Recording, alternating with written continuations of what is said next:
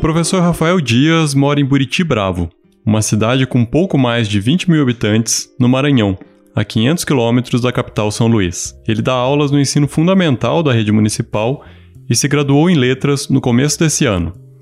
Mas a carreira dele começou bem antes, aos 19 anos, na zona rural de Buriti. Eu comecei a trabalhar como professor é, no ano de 2012. É, comecei a trabalhar, só que após sair do ensino médio, não tinha formação ainda. Porém, é, estavam precisando de um professor e que fosse ao interior. Nem todos os professores formados querem esse desafio de ter que ir para o campo, para a zona rural. É, muitas vezes acordar 5 horas da manhã, 4 horas da manhã para pegar um ônibus ou até mesmo um transporte, é, uma bicicleta, uma moto. Não querem fazer isso. Então, às vezes, eles pegam outras pessoas. Quem chamou o Rafael para ser professor foi a Francilete, secretária de educação da época que tinha sido diretora na escola em que ele estudou. Mesmo tão jovem e em condições difíceis, o professor aceitou o convite. Se não fosse ele, não seria ninguém. Eu fiquei meio temeroso, eu digo, nossa, mas eu não tenho formação. Não, mas esse é um desafio bom para ti, eu sei que você é competente. E aí eu entrei no mundo da educação, caí de paraquedas. Não ter um diploma do ensino superior era algo que incomodava o Rafael. Ele sempre sonhou com isso e sabia da importância de ter uma formação para poder ensinar os alunos. E aí, sempre estudando, porque também é uma responsabilidade muito grande. É, assim como o médico tem a responsabilidade de ter que estudar bastante para poder fazer uma cirurgia, porque ele tem uma vida nas mãos. Assim também é o educador. O educador tem vidas. O educador também destrói vidas a partir do momento que ele não tem uma formação, que ele não tem um estudo. Ele vai acabar, consequentemente, de, é, é, levando esse, esse aluno, essa pessoa, a, a não ter o conhecimento necessário para lidar em diversas situações da vida. A oportunidade de estudar e se preparar para a sala de aula veio para o Rafael quando ele já era professor há cinco anos. E é a história dele que vai nos ajudar a discutir o tema desse episódio. É que hoje, o Folha na Sala vai falar sobre a importância da formação inicial na vida do professor. Como o curso universitário é o elemento fundamental para a profissionalização e como os alunos de pedagogia e licenciaturas estão sendo preparados para ensinar Brasil afora. Eu sou Ricardo Ampudio. E eu sou Juliana Deodoro.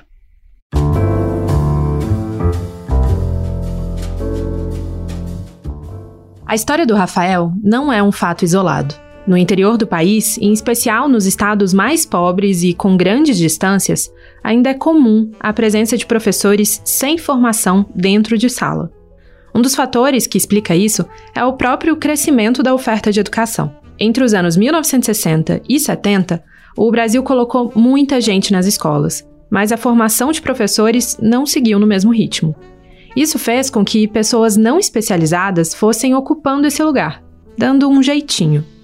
E até hoje, décadas depois, essa é uma questão que ainda não resolvemos. Se você pegar os dados educacionais, você vai ver que quase, praticamente 40% dos professores, segundo dados do INEP, que estão em exercício nas escolas no Brasil, eles não têm uma formação em relação a todas as disciplinas que eles respondem. Essa é a Bernadette Gatti, que é pesquisadora sênior da Fundação Carlos Chagas. Então, nós temos um gap aí entre, né, uma defasagem entre o avanço da incorporação das novas gerações às escolas e a formação de licenciandos suficientes para atender essas escolas. Na verdade, a grande, a grande falta não é do primeira, quinta série ou educação infantil. A grande falta é nas áreas específicas, língua portuguesa, matemática, física, história, geografia. Nós não temos como dar cobertura a tudo. Né? Então, nós vamos improvisando. As escolas têm que funcionar. No caso do Rafael, o improviso era grande. Aos 19 anos, recém-saído do ensino médio, ele tinha que pegar um ônibus rural às 5 horas da manhã e só voltava para casa às 2 da tarde. Ele, que nunca tinha sido professor, acabou com uma turma que era uma mescla de crianças de várias idades e etapas de aprendizado, chamadas de multisseriadas. A metodologia para um multisseriado é totalmente diferente. Para que eu possa alcançar uma sala inteira, onde eu tenho um, aluno que ele basicamente está o que está aprendendo a ler e escrever e eu já tenho um aluno que está mais à frente, que ele já sabe interpretar, que ele já quer um algo a mais e eu não posso é, preparar uma aula somente para um, um, uma parte da, da sala, somente para um grupo. As turmas multisseriadas ainda são comuns nas regiões rurais do país, apesar de estarem longe de ser o ideal. Multi, multiplica esse multi, multi bastante. é outra, outra, outra realidade que a, a faculdade não, não, não, te prepara para isso, um multisseriado. A faculdade te prepara para uma sala de aula com a faixa etária correta, com a quantidade de aulas correta, é tudo bonitinho, mas quando você pega um multisseriado, é diferente, totalmente diferente. Pois é, a faculdade não prepara para isso. E quando o Rafael assumiu essa turma, nem faculdade ele tinha.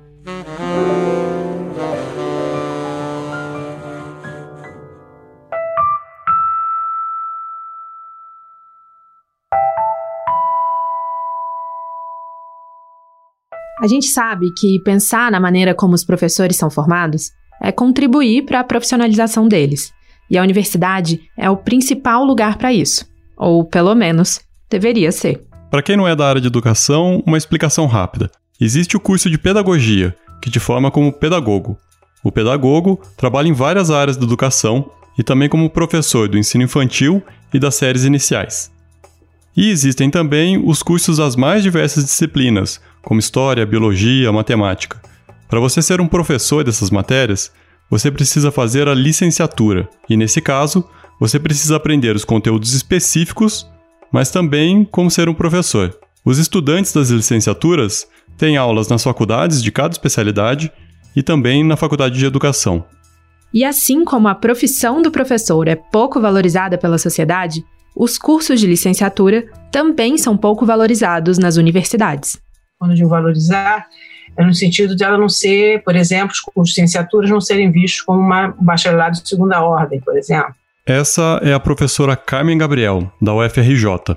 Ela já foi diretora da Faculdade de Educação e hoje está à frente do Complexo de Formação de Professores da universidade. Para ela, um maior compromisso profissional com a prática, que ela chama de ethos, não vai ser despeitado no aluno se a faculdade não encarar a formação com a devida importância. Como é que a gente forma a ideia de um profissional que tem essa, esse ethos profissional?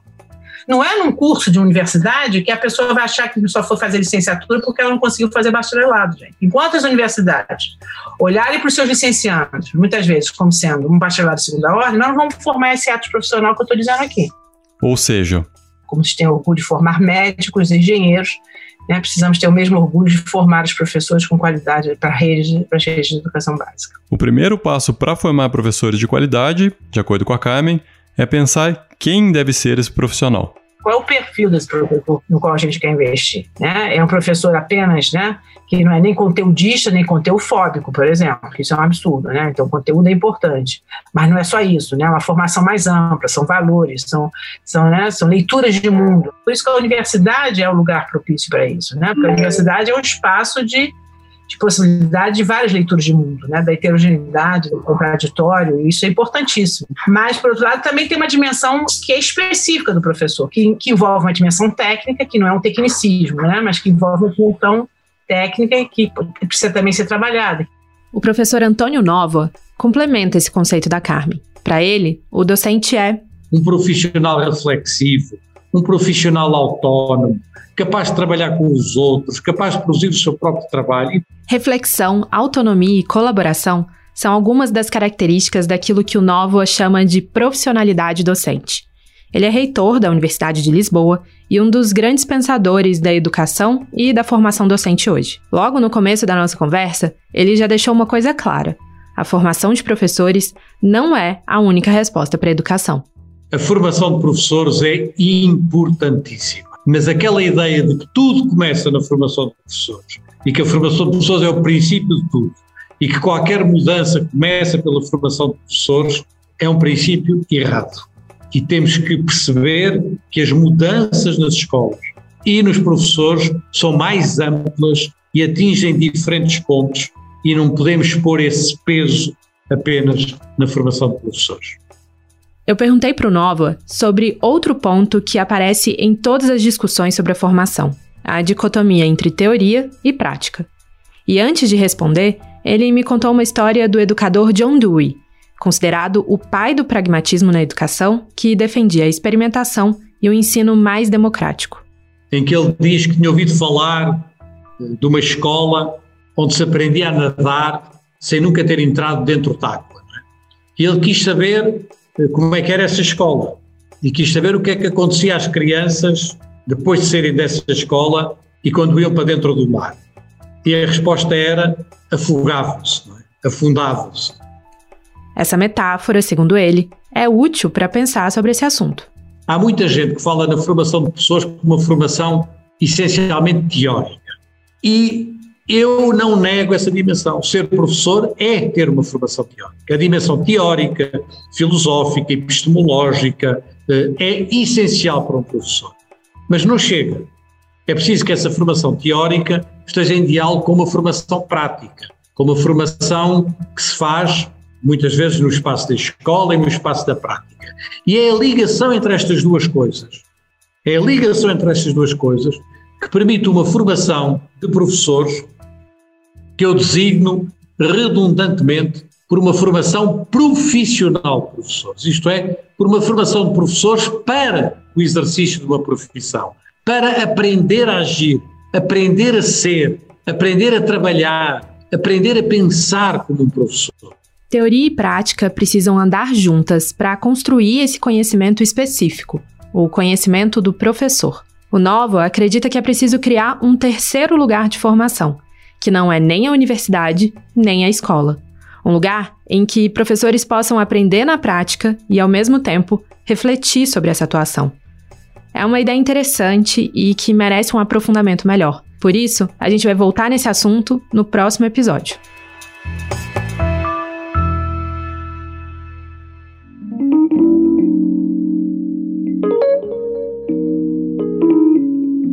A gente quer entender como as universidades estão atuando agora. Então perguntamos para Suelen Bastos, de Goiânia, que entrou no curso à distância no começo desse ano e deve se formar em dezembro. Ela já é bacharel em artes visuais e está fazendo pedagogia como segunda formação. E essa experiência, que é nova para ela, também impõe alguns desafios. Segundo a Suelen, grande parte da formação ela está fazendo por conta própria, criando um caminho individual tem que aprender na prática. O curso de pedagogia, ele dá uma pincelada em várias áreas, né? Ele vai lá dá uma pincelada em matemática, dá uma pincelada em português, dá uma pincelada no ensino de ciência, perpassa pela filosofia, história, as políticas educacionais, é, o ensino para jovens e adultos, educação infantil, é, educação e inclusão, um pouquinho de Libras, mas assim, para você se tornar um se aprofundar em alguma área, você tem que ter essa busca individual, assim. Eu acredito que só o curso em si não vai te entregar isso. Os currículos das licenciaturas e de pedagogia exigem que os alunos façam acompanhamento em loco do dia a dia de uma sala de aula nas escolas. Mas a Suelen se deparou com uma novidade no currículo dela. Ele tem algumas disciplinas que são chamadas de práticas pedagógicas mas não necessariamente é um estágio. É como se fosse um, um trabalho longo de, de relatórios e de vídeos escritos, sabe? Como se fosse um trabalho escrito que você aplica aquilo que o professor falou. Eu até achei que iria ter estágio, mas como eu comecei com a pandemia, aí eu fui informada pela gestora do polo educacional que eu estou matriculada que isso foi retirado por causa da pandemia, que era uma nova proposta da instituição. Se o estágio é uma das práticas mais importantes para a formação inicial do professor, também tem sido a mais negligenciada. Segundo a professora Sônia Penin, da Faculdade de Educação da USP, o estágio é uma parte importante da profissionalização dos professores, assim como em qualquer carreira. Ele funciona não só para o aluno ter contato com a prática, mas para levantar discussões, dar embasamento para a teoria que ele discute na universidade. Não basta o aluno apenas cumprir uma carga horária em campo. É preciso uma interpretação dos resultados. Então, essa parte é, uma das, é um dos aspectos que tem, não, não tem respondido bem adequadamente. Então, é fundamental essa, é, o, o estágio supervisionado, melhor chamar. Veja, se ele é supervisionado, é porque ele tem que ser supervisionado por duas instâncias, pessoas, né, profissionais da própria universidade que vão junto ou estão acompanhando aquilo que o estudante está vendo e discutindo na educação básica, quando ele vai assistir aula, quando ele vai viver um pouco da escola básica, do dia a dia da escola básica. É justamente a interpretação dessas observações, junto com os professores, que traz o aprendizado conforme seja o curso que o, que o estudante universitário esteja fazendo, ele tem que trazer, tem que haver uma conversa muito grande entre o que ele vai e o que ele vem. Na uh, universidade, trazer todo, todas as questões, né, os aspectos bons, positivos e mesmo contraditórios que ele tenha visto e trazer. Então, esta parte da formação, em grande parte dos lugares, não está sendo bem adequada. É, então, está havendo uma dificuldade de trazer a prática para a formação inicial. Essa deficiência no currículo tem impacto na categoria. Numa pesquisa do IBOP feita a pedido do Itaú Social e Todos pela Educação, com mais de 2.160 professores de educação básica em todo o país, só 29% dos entrevistados afirmaram ter se sentido preparados para o início da docência após a formação inicial. Nessa mesma pesquisa, os professores julgavam mais importante ter conhecimentos sobre didáticas específicas da sua disciplina e sobre como planejar uma aula, e menos importante, ter conhecimento sobre grandes teóricos da educação. Nos últimos 20 anos, as políticas de formação de professores mudaram bastante. A ideia de que era preciso levar em conta a realidade das escolas e da prática para a formação dos docentes saiu do plano só da discussão para se tornar uma regra. Aqui, a Bernadette Gatti, da Fundação Carlos Chagas, novamente. Então, aos poucos, isso convergiu nessa discussão numa nova resolução do Conselho Nacional, em 2015, sobre formação de professores, onde questões éticas, questões de diversidade social, questões da, da cultura, questões da formação para as práticas educacionais, eh, vem, veio sendo trazida. É o Conselho Nacional de Educação que define a forma como os currículos devem ser construídos pelas universidades e qual deve ser o peso de cada uma das dimensões, teoria e prática, na formação de professores. E essas novas diretrizes que a Bernadette citou motivaram algumas transformações. Muitas universidades federais se mobilizaram para mudar os seus currículos. Né? Evidentemente, isso não é fácil dentro das universidades porque cada uma já tem a sua tradição. Qualquer mudança leva muito tempo. Mas mudanças aconteceram é, praticamente em todas as instituições, algumas com mudanças muito maiores e outras com mudanças pontuais. Em 2019, uma nova resolução do CNE definiu outras alterações dos currículos de licenciatura para acrescentar práticas didáticas aos conteúdos específicos e deu nova regulamentação aos estágios. Os cursos de formação inicial devem cumprir uma carga mínima de 3.200 horas em pelo menos oito semestres, sendo que 800 horas são práticas pedagógicas presenciais. E essa regra também vale para os cursos à distância, que vão ter 25% da carga presencial. Também foi definido um conjunto de competências alinhadas à Base Nacional Comum Curricular que os alunos devem dominar ao saírem da universidade. A Carmen Gabriel, da UFRJ, alerta que é preciso tomar cuidado com a ideia de competências, para não reduzir a formação a habilidades, a um tecnicismo, a fórmulas, e acabar deixando o conhecimento de lado. Isso a gente vai trabalhar na BNCC, com certeza a gente vai em um momento da formação enfrentar a BNCC, mas eu não vou chegar e fazer um curso para dizer, olha, a BNCC é essa competência, para você fazer essa competência, você tem que fazer isso, isso e aquilo. Percebe a diferença? Eu acho que existe aí uma espécie de treinamento e outra coisa é formação. E são, são palavras que precisam ser bem diferenciadas, porque senão dá um, um nó do borogodó. A Bernadette lembra que mudanças não são tão simples e rápidas, porque envolvem algo maior do que um currículo considerando que nós estamos formando pessoas, nós não estamos formando máquinas.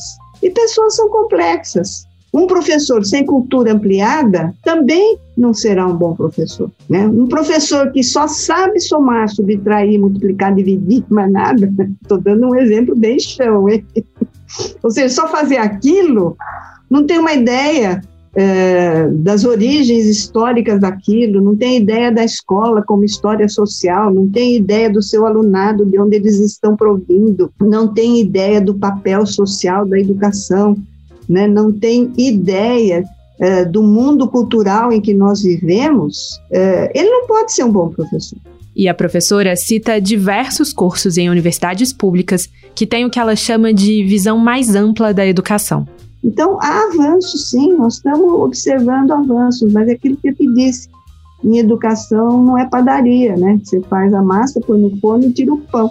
Apesar do tempo maior que mudanças como essas exigem, a Bernadette é otimista em relação ao futuro. É, quer dizer, mais ou menos. Do ponto de vista das instituições públicas, eu estou bem animada. Meu problema continua sendo, o problema que eu vejo são as instituições particulares. Elas não estão caminhando para a inovação, né?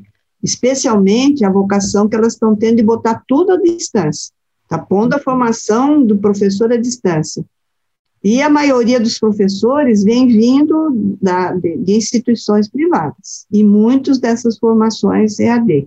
Se não houver uma política nacional para discutir essa situação, nós vamos continuar tendo muito problema na formação de professores. O Rafael, lá de Buriti Bravo, no interior do Maranhão, só concluiu a formação em letras inglês graças a um programa de formação de professores da Universidade Federal do Maranhão, a UFMA, em parceria com o município. Ele fez a formação de forma presencial, mas eram os professores de São Luís que iam até a turma dele, em Buriti, aos fins de semana. Num país de dimensões continentais como o Brasil, nem sempre projetos assim são possíveis. Uma das maiores dificuldades que se tem para oferecer uma educação de qualidade para os professores é o acesso. E nesse contexto, a educação à distância tem um papel importantíssimo. Há alguns anos, houve um investimento grande em cursos de EAD, tanto dos grupos privados como por parte do governo federal. O Carlos Bielchowski, que é professor do Instituto de Química da UFRJ, foi, entre 2007 e 2010, secretário de Educação à Distância do MEC. Naquela época, foi criada a UAB, a Universidade Aberta do Brasil, que oferecia cursos à distância de várias instituições federais. E o foco da UAB era formar professores, principalmente nas áreas de física, química, biologia e matemática. Então, as universidades públicas foram para as licenciaturas por uma questão de compromisso social, assim como o CEDERJ, para justamente oferecer àqueles municípios no interior a possibilidade de ter formação de professores com qualidade lá nos rincões do Brasil. Nós fizemos 600 polos de educação à distância no Brasil. O Carlos também foi presidente do CEDERJ, um consórcio entre as universidades públicas do Rio que oferece ensino à distância. E ele é um defensor da formação de professores por EAD, não só porque é mais acessível, mas porque, segundo ele, a estrutura desses cursos traz ensinamentos valiosos para a prática docente, especialmente nos dias atuais. O curso de educação à distância só funciona bem se você criar um processo de autonomia do, do aluno, que vai ser professor. Se você trouxer ele para uma cultura na área de tecnologia. E essas coisas são importantes também quando ele vai ensinar aos seus alunos.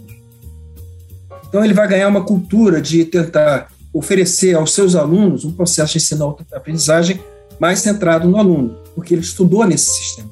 A desvantagem estaria no menor contato com o ambiente de pesquisa, mas nada que não possa ser contornado, na opinião dele. Então, eu diria que a formação é, do docente no CEDERJ presencial nas universidades públicas e à distância pelas mesmas universidades públicas, ela é equivalente. Ganha um pouco aqui, perde um pouco ali, mas ela é equivalente. Quando você olhar o resultado do ENAD, dos alunos que fazem o CEDERJ, eles são iguais aos, aos resultados do ENAD dos alunos que fazem presenciais. Presencial, quer dizer, em termos de conteúdo, eles ganharam a mesma coisa. Eu diria que o problema não é a educação à distância, mas tem um problema seríssimo acontecendo no país.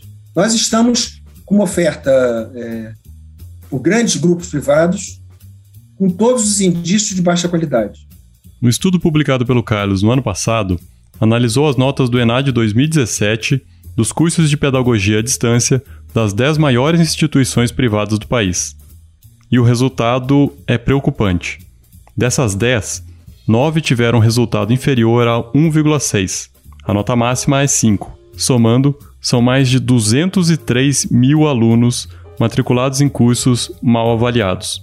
Ou seja, cerca de 30% de todos os alunos de pedagogia do país. Isso sem contar a evasão. Nos grandes grupos privados, a desistência nos cursos de AD nos dois primeiros anos é de 44%.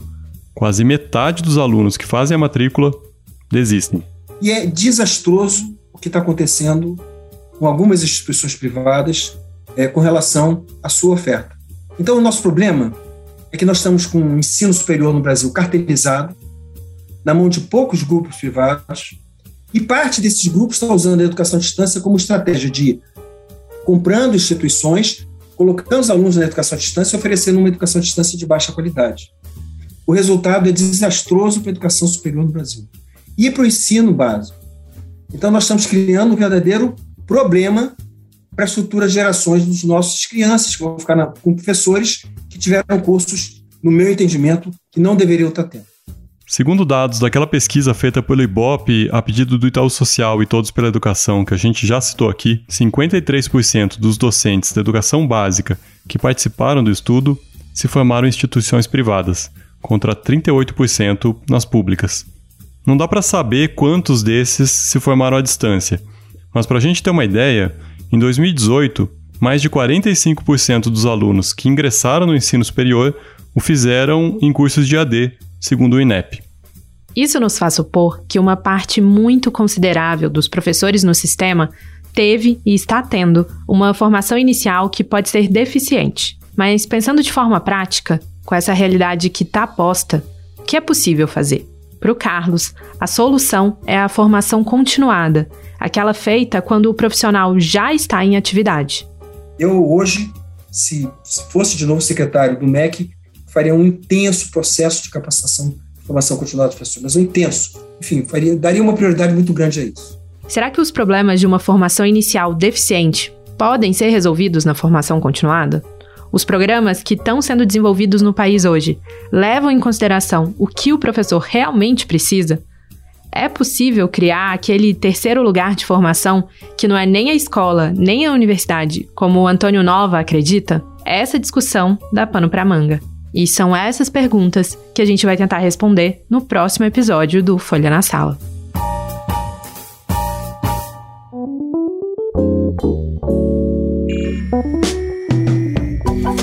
Esse foi Folha na Sala, o podcast da Folha para professores em parceria com o Itaú Social. Nossos episódios vão ao ar às terças, a cada 15 dias, no site da Folha e em todas as plataformas de podcast. Então, não se esqueça de adicionar a gente no seu feed e ativar a notificação de novos episódios. Assim você não perde nenhum.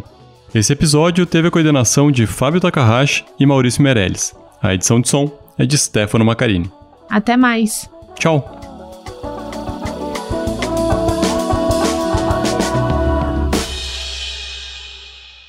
Para tecer uma educação de qualidade é preciso entrelaçar bons fios. O Polo, ambiente de formação do Itaú Social, valoriza os saberes, o diálogo e a troca de experiências. Conheça mais sobre o Polo em polo.org.br.